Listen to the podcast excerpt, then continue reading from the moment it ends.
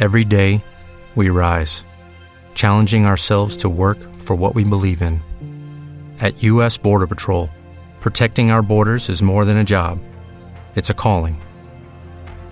Agents answer the call, working together to keep our country and communities safe. If you are ready for a new mission, join U.S. Border Patrol and go beyond. Learn more at cbp.gov/careers.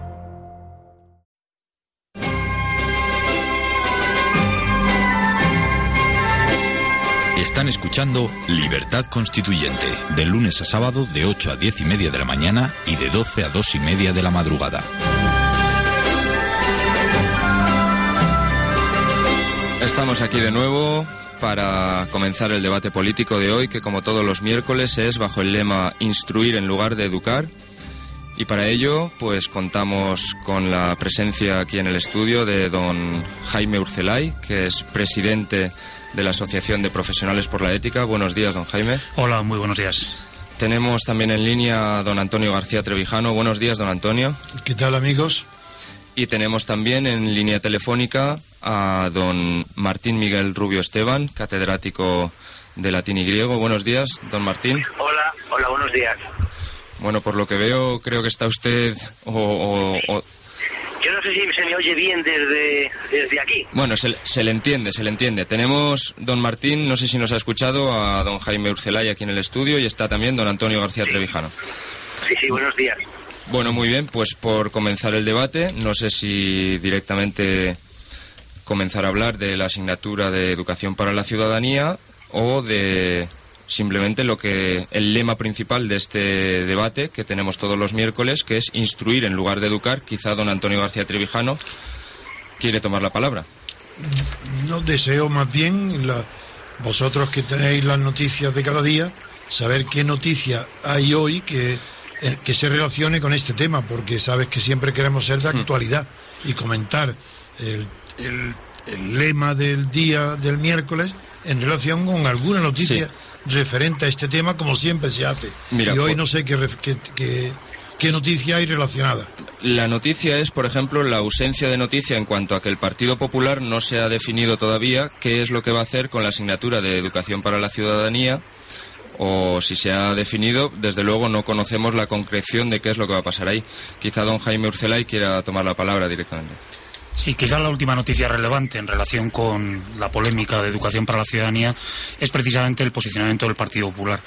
Conocemos lo que dice en el programa electoral, ciertamente con una dosis de ambigüedad importante, y es que va a sustituir eh, estas asignaturas, porque son realmente cuatro, por una asignatura distinta en la que lo que se va a enseñar a nuestros hijos va a ser eh, valores constitucionales e instituciones políticas. No hemos ido más allá de esto, no sabemos exactamente cómo se va a concretar y quizá la última noticia, lo que se está produciendo estos días, pues son reacciones precisamente a esta promesa electoral del Partido Popular. Buenos días, don Jaime. Hola, muy buenos días. Quizás también habría que relacionar esto con las palabras atribuidas, y que creo que es verdad, a la señora Aguirre, que repitió nuestro eslogan de instruir en lugar de educar. Eh, no sé si es que tiene un programa distinto del Partido Popular o si son hablan de la misma cosa y si han definido o se sabe en el Partido Popular lo que entiende por educar y lo que entiende por in- instruir y por enseñar. Sí, pues no es fácil aclararse, ¿no? Porque efectivamente la señora Aguirre eh, apunta en una dirección que a todos nos satisface y que parece que efectivamente supondría recuperar espacios de libertad en el ámbito de la educación, pero ahora lo que falta ver es que eso se plasma en una propuesta suficientemente consistente que recoja lo fundamental de esa idea de instruir eh, en lugar de educar, que es, en definitiva, eh, asumir por parte del Estado la neutralidad en el campo educativo y dejar que sean otros agentes y muy fundamentalmente la familia quienes asuman la responsabilidad responsabilidad de la verdadera educación, es decir, del pleno desarrollo, el desarrollo integral de la personalidad de, nuestros hijos. Yo creo que ese apunte de la señora Aguirre es, positivo, es esperanzador, pero lógicamente tenemos que estar vigilantes en cuanto a saber cómo se va a ir plasmado todo esto, porque bueno, lo que nos encontramos siempre en relación con, los posicionamientos del Partido Popular es un tono de, de ambigüedad, de falta de limitación de las cosas, que lógicamente ya pues nos tiene a todos bastante escarmentados. Pero bueno, yo creo que es tiempo de, de esperanza, de darle una oportunidad.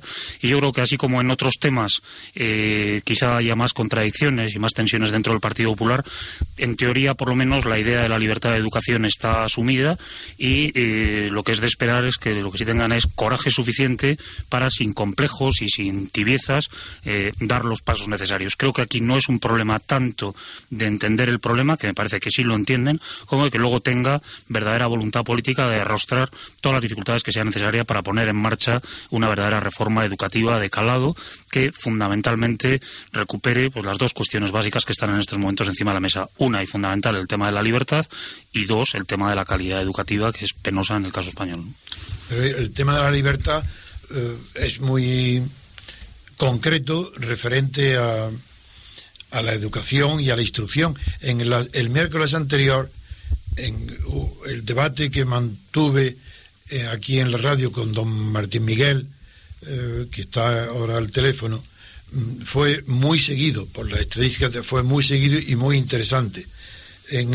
Podemos continuarlo ahora, ya de una manera más concreta, siguiendo, allí criticamos, en concreto yo critiqué la postura del profesor Marina, que había en, el, en un texto del periódico El Mundo, después de recoger la afirmación de la señora Aguirre, de que repetía nuestro eslogan de instruir en lugar de educar, sostenía la tesis marina de que el Estado no puede renunciar a la educación, y de ahí el fundamento de eso eh, que han denominado educación en la ciudadanía.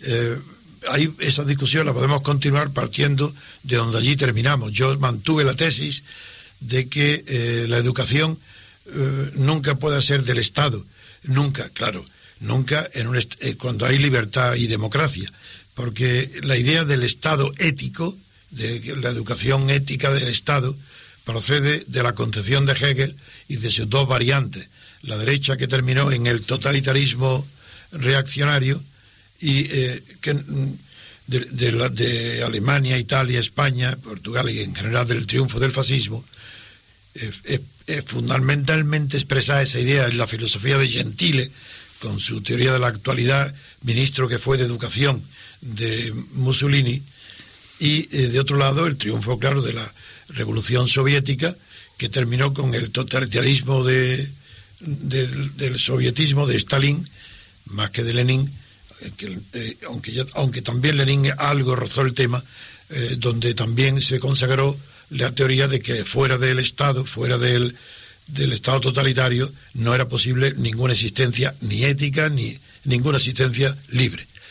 Eh, ese error tan monstruoso de que creer que el Estado es el que debe de educar es la base de la discusión que tenemos y que tendremos todos los miércoles con las personalidades como usted, don Jaime, y con Martín, eh, para aclarar a, los oyentes y aclarar a la opinión pública que todo esto de educación en la ciudadanía es lo que se llama educación política y esa educación política fue eh, la hemos heredado directamente de la enseñanza franquista y del régimen de Franco.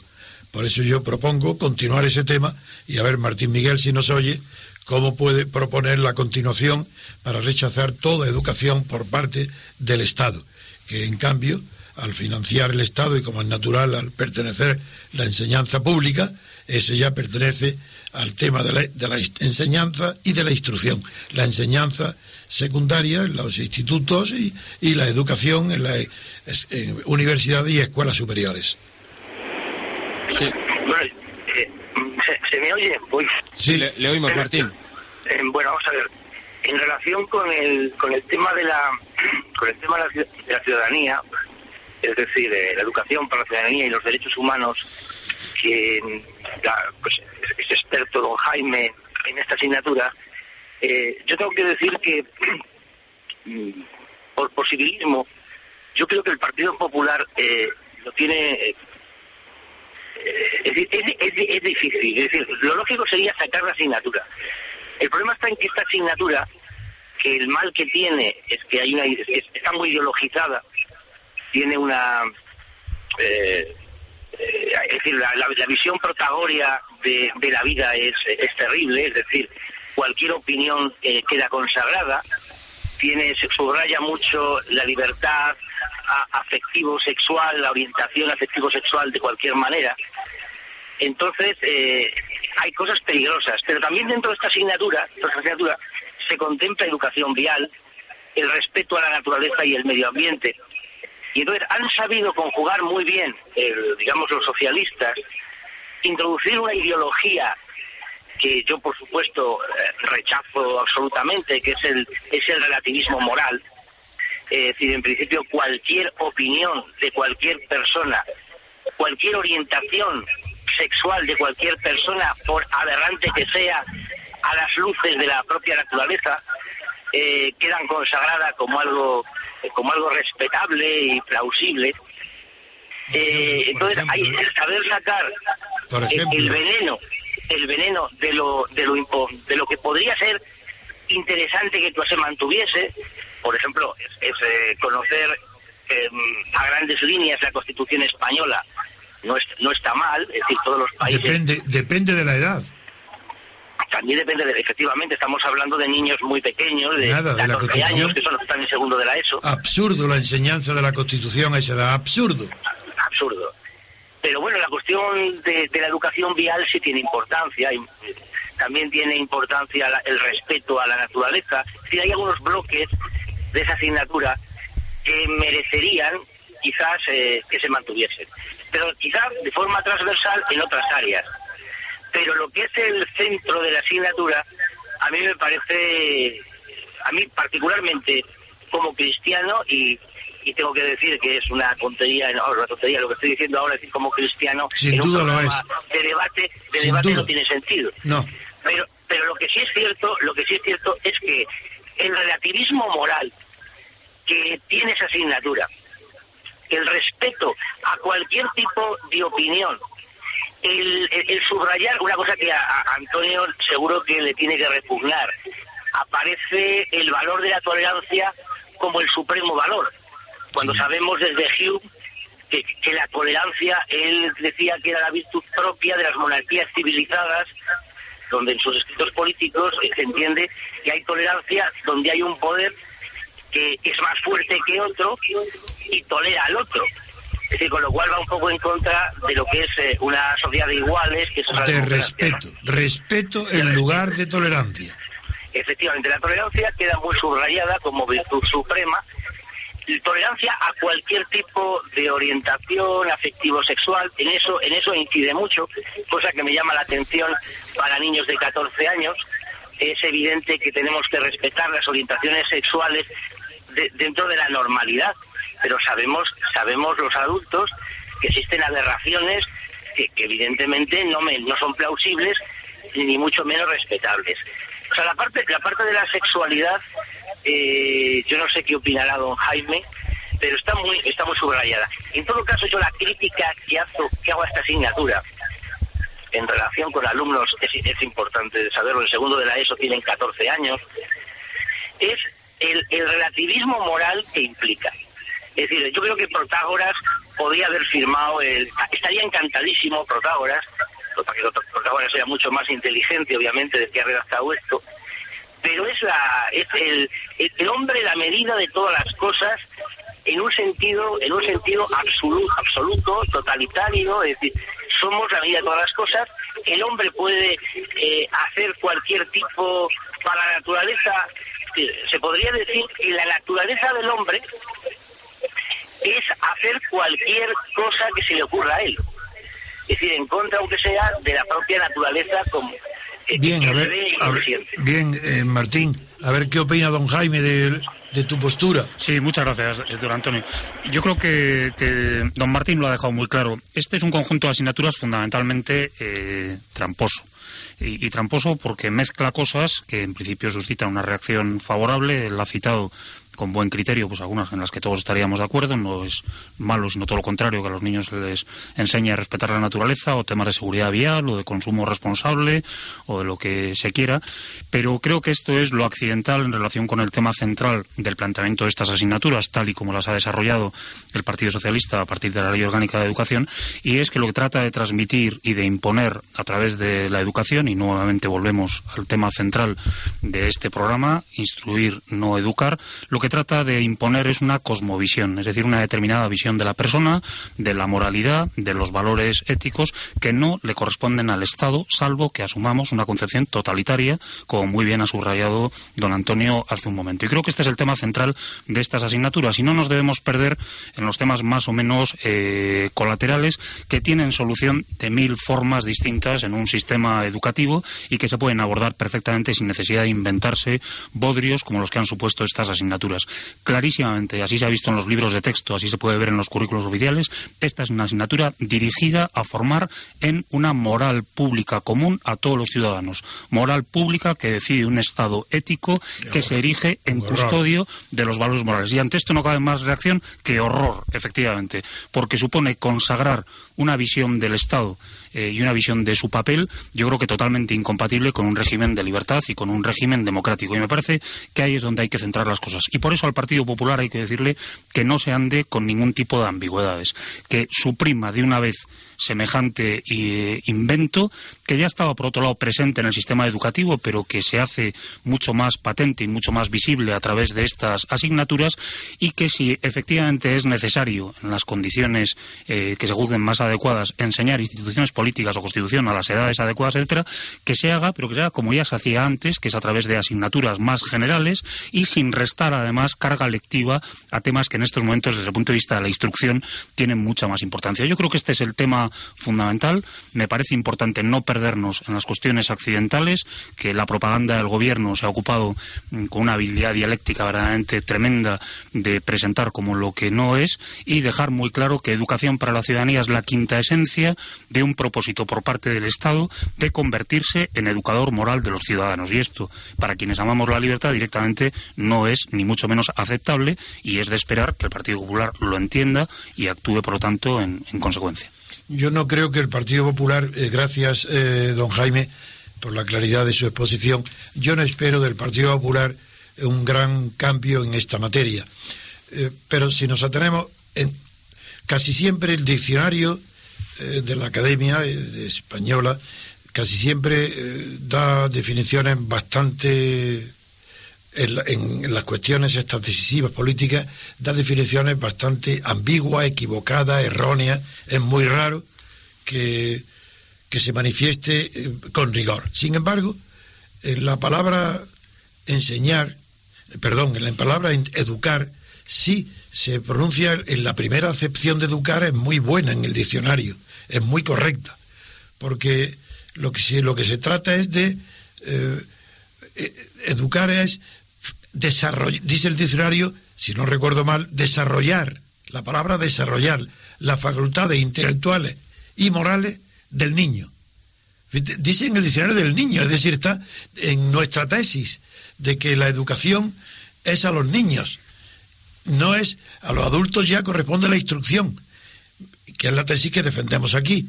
Y esa es una definición muy correcta. Entonces el niño se le tiene que educar fundamentalmente por la familia, que son los que tienen el niño eh, bajo su responsabilidad.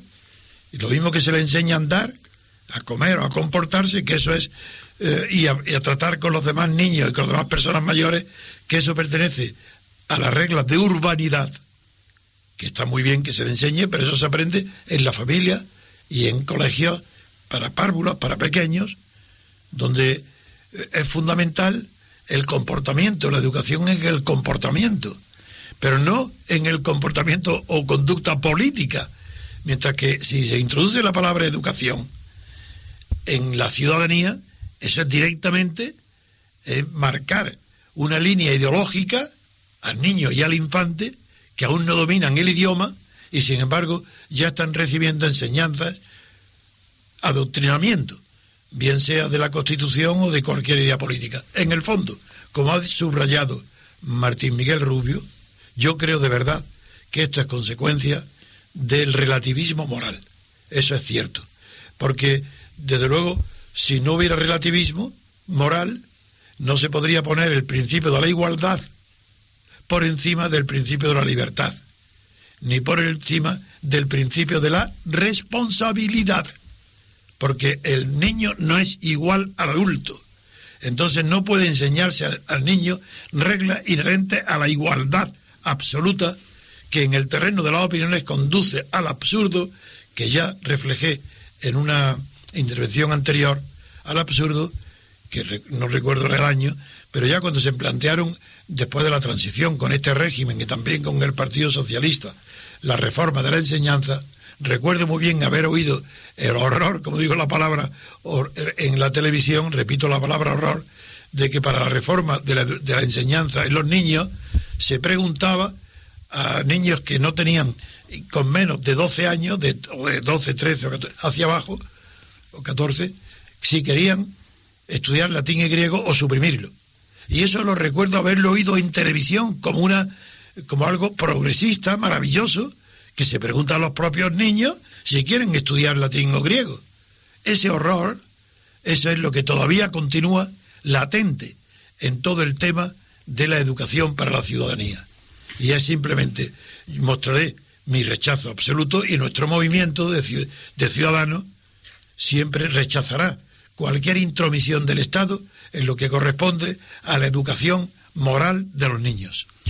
Sí, eh, coincido plenamente con don Antonio, como no puede ser de otra manera.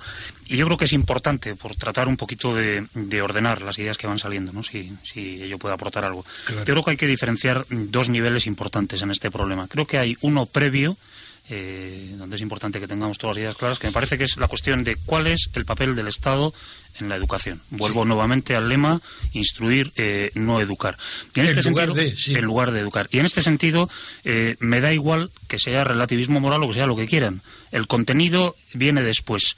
Lo primero que hay que cuestionar es que el Estado se erija en educador, de la ciudadanía. Y me parece que esto es fundamental, porque si no podemos caer en el riesgo de decir, bueno, es que no me gustan estos contenidos, porque efectivamente no comulgo con el relativismo moral, pero sí me valdrían los contrarios. Mire usted, no.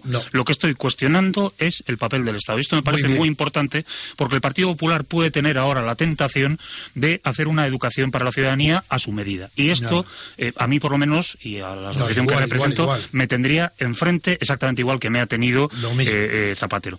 Y el segundo plano, y ahí coincido plenamente con lo que se estaba diciendo por parte tanto de don Martín como de don Antonio, es la cuestión de cuál es el contenido concreto que el Partido Socialista le ha dado a Educación para la Ciudadanía desde el punto de vista de cuál es la cosmovisión que ha querido transmitir. Y ahí lo que nos encontramos es efectivamente una perspectiva, desde mi punto de vista, absolutamente estéril y antieducativa, que es el relativismo moral, que es el tema de la ideología de género, que es la desintegración de la, de la familia, que es la, tolerancia como valor eh, absoluto al cual se supeditan todos los demás y un supuesto consenso, y a una proyección sobre la escuela de los esquemas democráticos que son válidos en el ámbito de la comunidad política, pero que trasladados a niños de primaria son verdaderamente patéticos. Y uno cuando lee determinadas actividades o determinados contenidos de los libros de texto que se están utilizando, se lleva las manos a la cabeza viendo pero qué eh, insensato se puede llegar a ser, no ya desde la discrepancia ideológica, sino desde el más elemental sentido común y conocimiento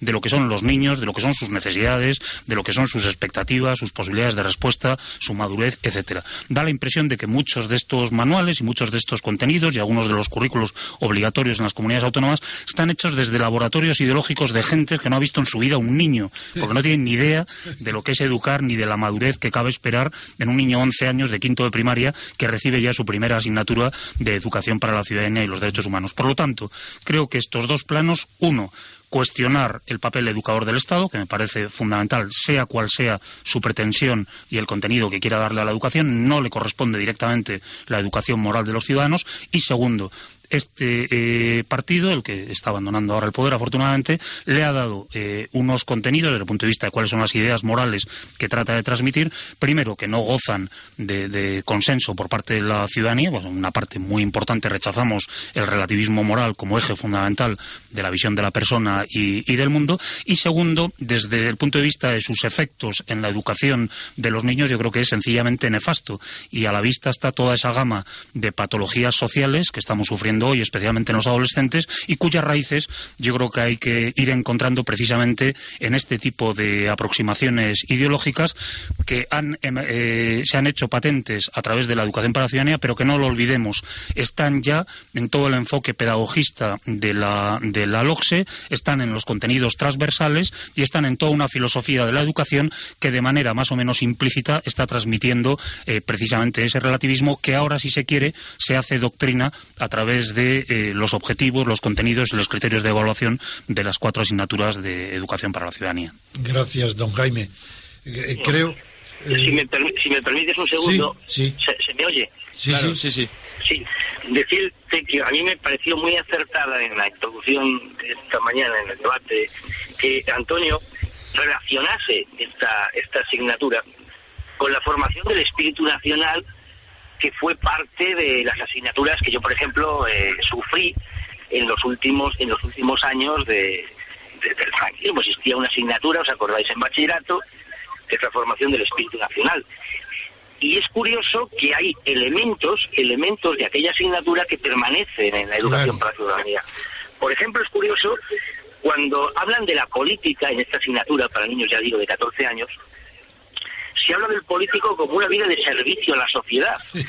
Es decir, la idea de servicio.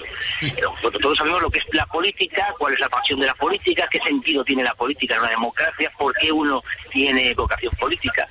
No, siguen teniendo la idea de una vida de servicio entregada a la sociedad, una cosa curiosa. No, una cosa, perdona Martín, una cosa falangista. Mitad monje, mitad monje, mitad soldado. Sí, sí. Sí, pero bueno, si estuviera redactado por Ernesto Jiménez Caballero, Eugenio Dors y tal, sería como más gracioso todavía, ¿no? Pero es que encima está muy mal. Es decir, la urdimbre de los cuatro bloques de educación para la ciudadanía es, es muy mala desde el punto de vista, es, es, propia del pensamiento, llamado pensamiento débil, ¿no? Es decir, que incluso eso que es una visión falangista de, del, político, eh, digamos, claro, cuando lo hacen gente que no es falangista lo hacen peor, ¿no? Porque obviamente no tienen. Pero vemos que, que se mantienen dentro de, la órbita de, la, una cosmovisión eh, totalitaria. Luego también llama la atención cómo la introducción a la Constitución española, para ellos Constitución es igual a democracia. O sea que nosotros vemos que esta constitución, la, la que tenemos ahora, pues obviamente es obviamente es perfectible, muy muy muy perfectible. ¿Cómo perfectible? Perfectible de ningún Martín. Es decir, que hay que cambiarla por completo para llegar a una, Martín, de ninguna manera perfectible, porque perfectible es aquello que admite la posibilidad de ser más perfecto, lo cual sería más perfecta la oligarquía constitutiva de la situación actual. No es perfectible lo que es rechazable en absoluto, porque desde el primer artículo al último expresa falsedades. Sí, sí, no, eh, evidentemente se me queda muy corto el, el adjetivo perfectible. Me refiero a que también es una visión totalitaria del concepto, es decir, la democracia es lo que tenemos hoy en España. Democracia es igual a esto, ¿no? Eso también es una visión. Y luego hay una contradicción muy grande, que don Jaime, que es experto en ello, seguramente estará de acuerdo conmigo, es que si por una parte dice que todas las opiniones de los demás, cosa que efectivamente las opiniones de un niño de 14 años no dejan de tener también su propia cosa peregrina, son sagradas, uno puede tener la idea de la sexualidad que quiera, uno, o sea, todo lo que piensen los demás, eh, además eso desarrolla el juicio crítico, porque de esa manera todas las opiniones eh, pueden son iguales y son iguales. pero sin embargo dicen que si tú tienes una opinión distinta por ejemplo, no estar de acuerdo, no respetar, pues por ejemplo, la orientación sexual de una persona que se le puede ocurrir enamorarse de su gato, por ejemplo. Eso, eso no estaría permitido. Es decir, el relativismo, la, idea protagoria de la vida, aquí en esta asignatura tiene un carácter de tipo absoluto. Es, es dogma de fe. El alumno tiene que creer eso como dogma de fe cualquier, eh, mm, no falta de respeto, sino cualquier criterio que critique, mediante el juicio crítico que, pretendidamente se quiere desarrollar, una opinión que vaya en contra de la tuya, eh, eso, es, eso, es, eso es pecado de esa majestad. ¿no? Y luego también es interesante la idea, yo no sé si vosotros estáis de acuerdo, la idea mm, entre psicológica y sociológica del sentido asertivo, de crear una persona asertiva, que ni es, que ni es totalmente pasiva, ni es totalmente esclavo, no solo, no solo em, recibe, recibe órdenes, sino que también es capaz de, de sugerir opiniones muy educadamente, pero nunca imponiéndose. El sentido de lo asertivo también es muy curioso en esta en esta asignatura, ¿no? Es uno de los objetivos, crear ciudadanos asertivos, que por una parte eh, defienden su, su posición, pero nunca sin imponérsela, es decir, nunca sin demasiada pasión, por supuesto sin ser agresivos, sino una, una exposición, bueno, desde mi, desde mi humilde punto de vista, y sin llegar también a ser esclavos de las opiniones de los demás. A mí eso me parece propio del pensamiento débil y que por otra parte eh, genera eh, o, consigue crear ciudadanos muy cómodos para cualquier tipo de poder político. Con ciudadanos asertivos es evidente que si yo tengo el poder lo voy a tener a, a eterno. Eso es, eso es evidente, ¿no?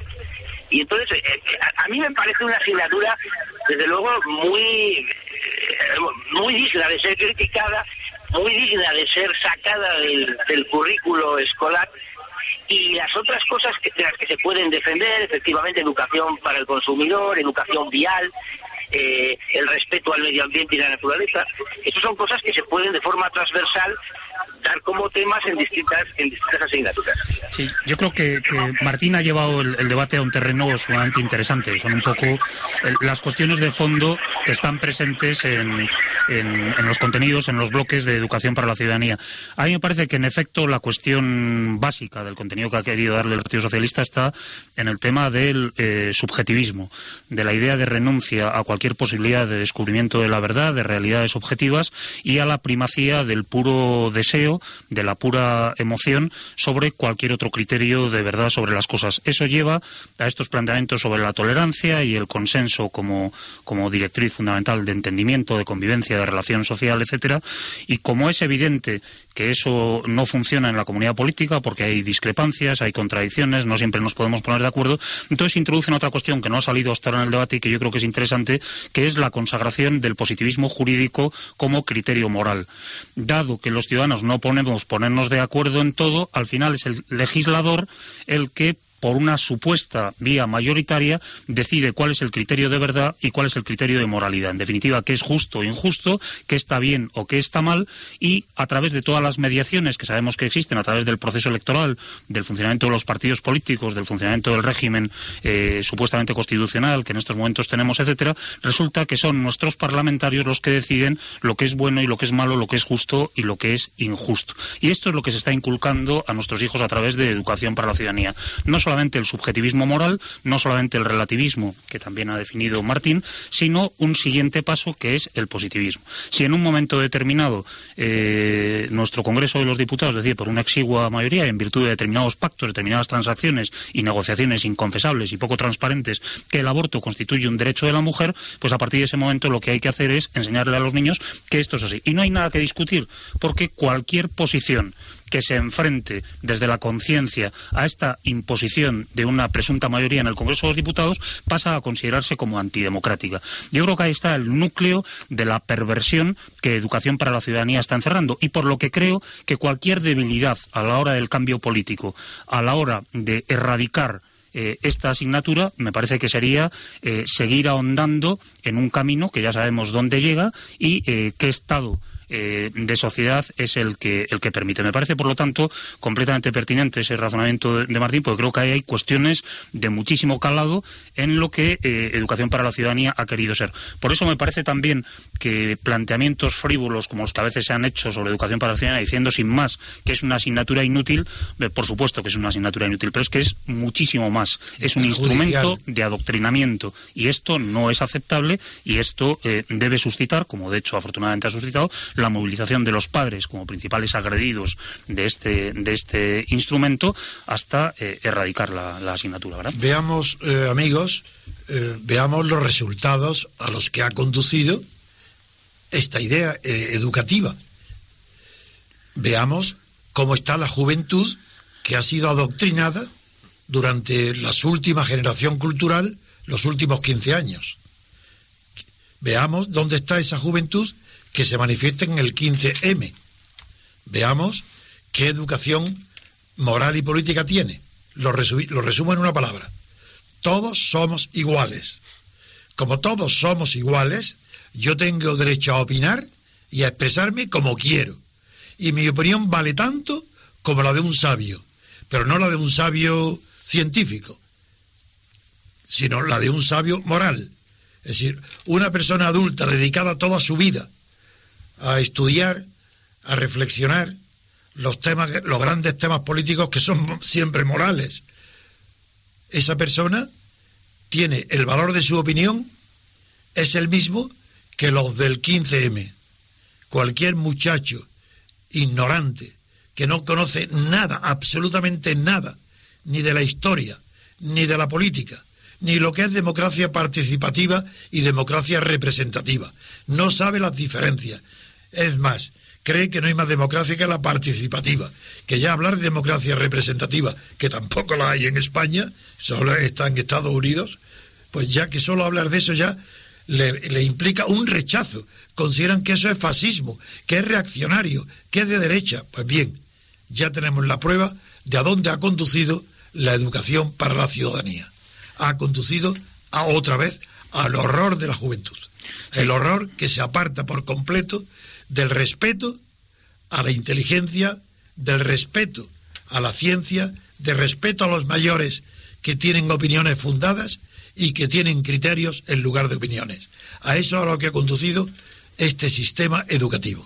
Sí, y creo que además ahí eh, hay una idea complementaria importante y es no solamente eh, se ha sembrado esa perspectiva de la democracia política, eh, que yo creo que tiene esos componentes antieducativos y que ha dado lugar a toda esa sintomatología eh, social, sino que, creo que hay un paso más grave, que es convertir la democracia, o esa concepción de la democracia, mejor dicho, en una forma de vida y en una concepción moral de la existencia. Una cosa es la democracia en el terreno político de organización de la partida, que son las reglas del juego, que bueno, pues habrá que ver eh, en qué medida los temas pueden reconducirse y pueden rectificarse para que sea una democracia auténtica que verdaderamente represente los intereses del pueblo y sea un cauce de, de participación de la sociedad civil. Y otra cosa distinta es lo que estas asignaturas y lo que en general el sistema educativo lleva pretendiendo desde la LOCS, que es convertir la democracia en una forma de vida y en una doctrina moral, que hace que a través del puro subjetivismo, de los consensos, de las tolerancias, etcétera, eh, nos pongamos a cuestionar y a discutir todos en igualdad de condiciones, sea cual sea nuestra formación, nuestro origen, nuestra trayectoria, nuestra posibilidad de aportación, etcétera, a, construir las verdades morales. Eh, me parece que son dos terrenos muy distintos. Una cosa es la democracia política, con todo lo que podría dar lugar al debate, y otra cosa muy distinta es la democracia como forma de vida. Y yo creo que de manera inequívoca, explícita y clarísima, estas asignaturas lo que han pretendido trasladar a nuestros hijos es que su cosmovisión moral debe ser la democracia. Es decir. Ni siquiera cosmovisión es una palabra demasiado noble. Demasiado noble, ¿verdad? No, no, es que ni concepción del mundo ni cosmovisión. Es que ojalá fuera eso. Por lo menos eh, habría un, un terreno donde podrían ser destruidos, derrotados por la razón. No, se han metido, es verdad, es mucho mejor que están metidos en el relativismo, en la igualdad por principio, pero la igualdad entre niño y adulto. No, el igualitarismo más que la igualdad. Creo que la, igualdad como principio es, eh, es bueno. La igualdad de la persona. Pero otra cosa es el igualitarismo, ¿no? que me parece que es el que tiene ese componente demagógico que, me parece que es rechazable. ¿no? Muy bien, estoy de acuerdo. No solo estoy de acuerdo, sino que le invito, don Jaime, a que venga todos los miércoles. Pues será un verdadero placer, don Antonio. Se puede imaginar compartir con, Porque tiene, No, es que me encanta su visión, es tan, es tan correcta desde el punto de vista político porque ese sí que sabemos muy bien que la política pertenece a una de las dimensiones de la existencia, pero no a todas. Pero no agota eh, la existencia humana, ese es el tema. sí, Martín Miguel quería decir algo, Martín, adelante. Yo quisiera, yo quisiera decir que, bueno, en principio con la exposición brillante que ha tenido anteriormente Antonio, bueno, Antonio hubiera suspendido con toda seguridad esta asignatura, porque supone Antonio que existen instancias superiores, es decir, existe el hombre, el hombre sabio, sensato, que ha entregado su vida a reflexionar, Creo firmemente en eso. Entonces, esto, esto, esto va en contra de la asignatura. No, no, ese hombre sabio no existe. Eh, todos, el asceterismo aquí que dirían los griegos es total. Todos, todos son iguales y todas las instancias eh, morales eh, entran. Aquí el problema además, una cosa yo creo que es incluso más peligrosa que la llamada la, formación del espíritu nacional antiguo, es más peligrosa incluso porque eh, con la naturaleza humana aquellas, aquella, aquella asignatura de la dictadura, y por tanto rechazable al máximo, nunca, nunca se metió. Es decir, aquí se introduce al niño en la siguiente idea peregrina. La naturaleza humana no responde a las leyes de la naturaleza en general. Nuestra propia naturaleza nos la construimos dentro de la comunidad, dentro de la polis. Es decir, nosotros somos lo que queremos ser. Es decir, no estamos, no estamos relacionados con una naturaleza previa ni con las leyes de la naturaleza, ¿no? Martín, Martín. Y, somos, somos la medida, es decir, el hombre es la medida de todas las cosas, vuelvo, vuelvo a decirlo. Y entonces a mí esto me parece, me parece ridículo y además muy peligroso decirlo a un niño de 14 años. Martín, la primera regla, la primera ley que ha de aprender todo y en la infancia es el principio de lealtad a la naturaleza. El primero. Porque la lealtad no es una virtud, sino la madre de todas las virtudes. Y hay que empezar por la lealtad. El niño tiene que ser leal, saber que no se puede mentir, saber que, que la franqueza, la entrega, la confianza de unos en otros es en realidad traduce el principio de la lealtad a la naturaleza, que es nuestra madre, de ahí prevenimos. Esa es para mí una lección fundamental para la infancia, porque es anterior y previa a la sociedad. Hay lealtad, como dijo Emerson, siempre lo repito, del más pequeño rincón de la naturaleza, es leal a la naturaleza. Se quiebra, como se dice, una hierba y tiembla el universo. Eso es lo que hay que empezar a educar eh, eh, hay que empezar a enseñar a los niños, cuanto más pequeños mejor, la lealtad a los padres, a la familia, a los amigos, a los compañeros, a tu región, a tu pueblo, a tu provincia, a tu nación. Lealtad. Bueno, tenemos que terminar aquí, don Antonio, porque nos hemos quedado sin tiempo. Quiero darles las gracias a los tres intervinientes de hoy. Gracias, don Martín Miguel, por teléfono. Gracias, don Jaime Urcelay, por haber venido hasta aquí. Ha sido interesantísimo su discurso. Muchísimas gracias. Y lo invitamos ya a todos los miércoles. Muchas gracias.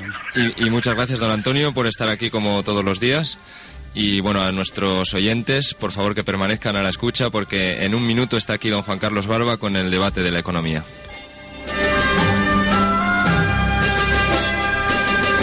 Escuche también Libertad Constituyente en o en www.radiolibertad.com. En Sherwin Williams somos tu compa, tu pana, tu socio, pero sobre todo somos tu aliado, con más de 6.000 representantes para atenderte en tu idioma y beneficios para contratistas que encontrarás en aliadopro.com. En Sherwin Williams somos el aliado del PRO.